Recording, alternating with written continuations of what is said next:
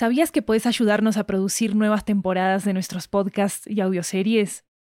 En Estudio 80 ya tenemos a la venta una nueva serie de audiolibros que están basados en nuestros podcasts y que fueron producidos de manera totalmente independiente por nosotros. Tenemos audiolibros de muchos géneros, comedia romántica, terror, crímenes reales, comunicación y lingüística, comida, estilo de vida, historias de migración y mucho más. Varios de ellos están disponibles en español, inglés, italiano y francés. Conoce nuestro catálogo en 80estudio.com, diagonal audiobooks, y encontrá los títulos en libro.fm, Apple Books, Google Play, Storytel, BookBeat y en tu aplicación de audiolibros favorita. Muchas gracias por tu apoyo.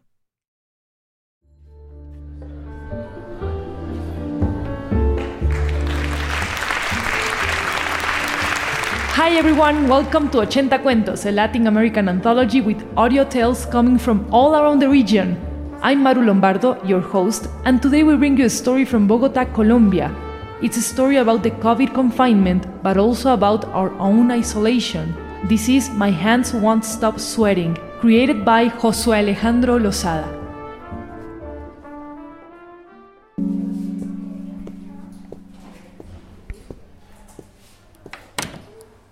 Hello? Here she comes. White coat, smell of alcohol. Lucia, isn't it? How have you been? I got the results of the test we did. Tell me, are you still experiencing these disappearances? The first one was a month ago, right? This is more common than one could imagine, especially in such a young woman. We are on time. Do I know her? Her voice sounds familiar to me. Here, please read this while I report the case. We need to begin treatment immediately. I can't keep my hands from sweating. Soon, everything will be back to normal. There's nothing like a good flare to purify yourself. That's what my mother says.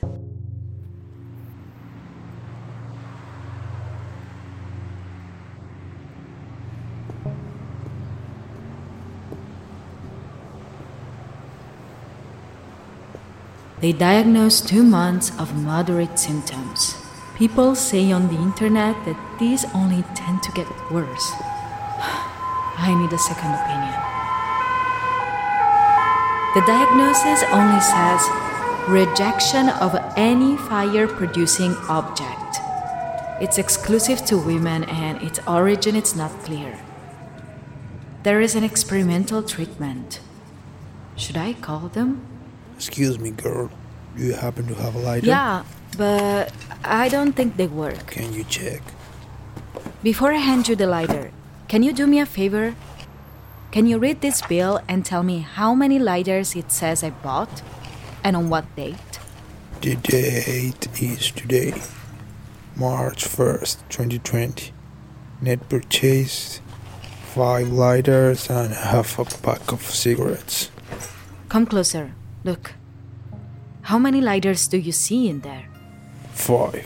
I'm going to pull one out for you to look at. How many are in the bags now?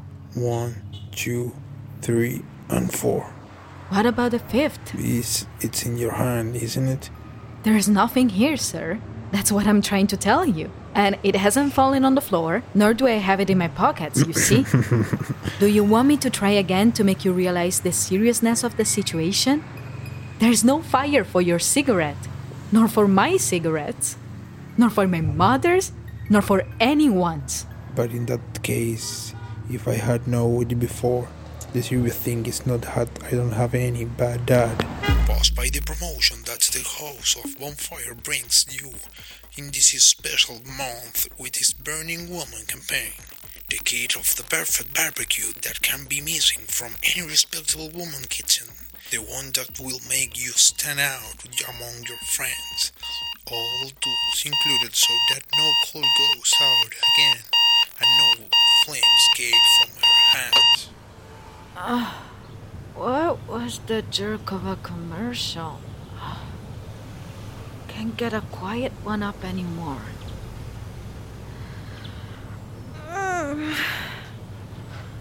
What time is it?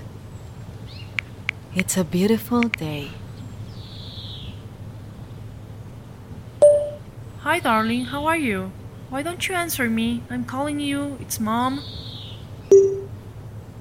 What did I tell you about work? Have you been feeling better? How are things over there? The new restrictions of the pandemic and ID are out. I'm going to send you the image here and by mail, okay?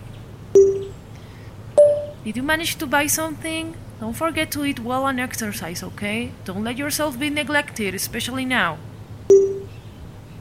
Why didn't you come to stay here last week when you could? I'm very worried.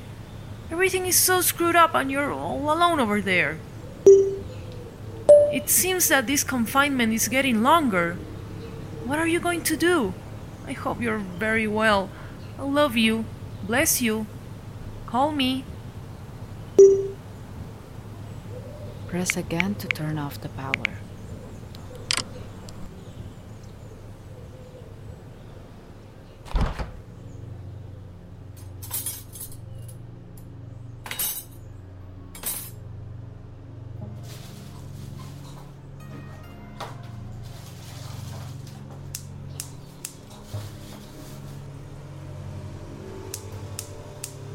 Hello. Last night, I dreamt again about the diagnosis. It's been 10 days since I found out.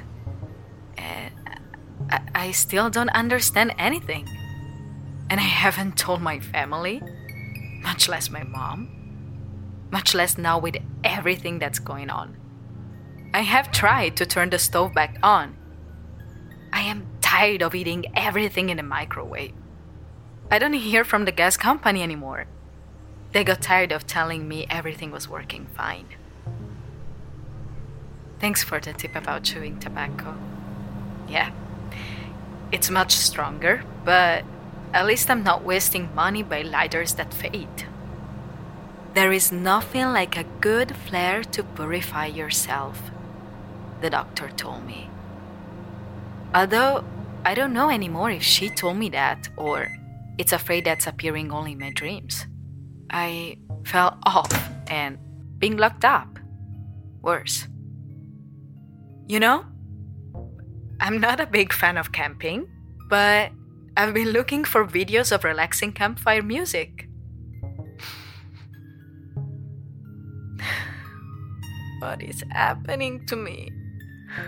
At what point did I come to this? How this can be a disease? social distancing, the use of masks in case of attending public places such as supermarkets, and continuous hand washings are actions that so far have been identified as. Lucia, I'm calling you and it still goes straight to voicemail. I wanted to know if you're going to be home this afternoon. Today I managed to buy a few extra things and I got you that thing you like. I don't understand why you always do the same thing. You disconnect from the world around you, and what do you get out of it? We're worried. Hello? Lucia? Lucia? I'm looking out the window, and the only thing moving is black smoke in the background. I'm afraid I don't know. What if there's no cure? Where do I go? It's not just outside anymore. Inside here, I'm losing light too. My hands don't sweat anymore. I'm cold all the time. I'm going to disappear without leaving any trace. No trail. And no one will notice because everyone is locked up.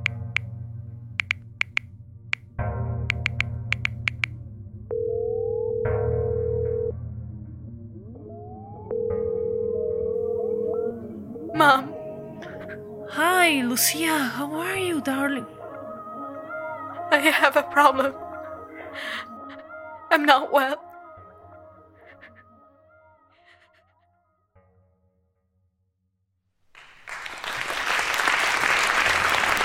Don't forget to check out the Spanish version of this episode called Sudor en las Manos. You can find it in our podcast feed as well. This story was created and written by Josué Alejandro Lozada. Lucia was voiced by Kiara Santella. The mom was voiced by me, Maru Lombardo. The doctor was voiced by Catalina Hoyos, and the rest of the extras were voiced by Jeremias Juarez. Jeremias Juarez also made the music and sound designing for this episode. You can check out transcripts for our stories at 80studio.com slash 80-cuentos. I'm Maru Lombardo, this is 80 Cuentos. Thank you for coming, and of course, thanks for listening.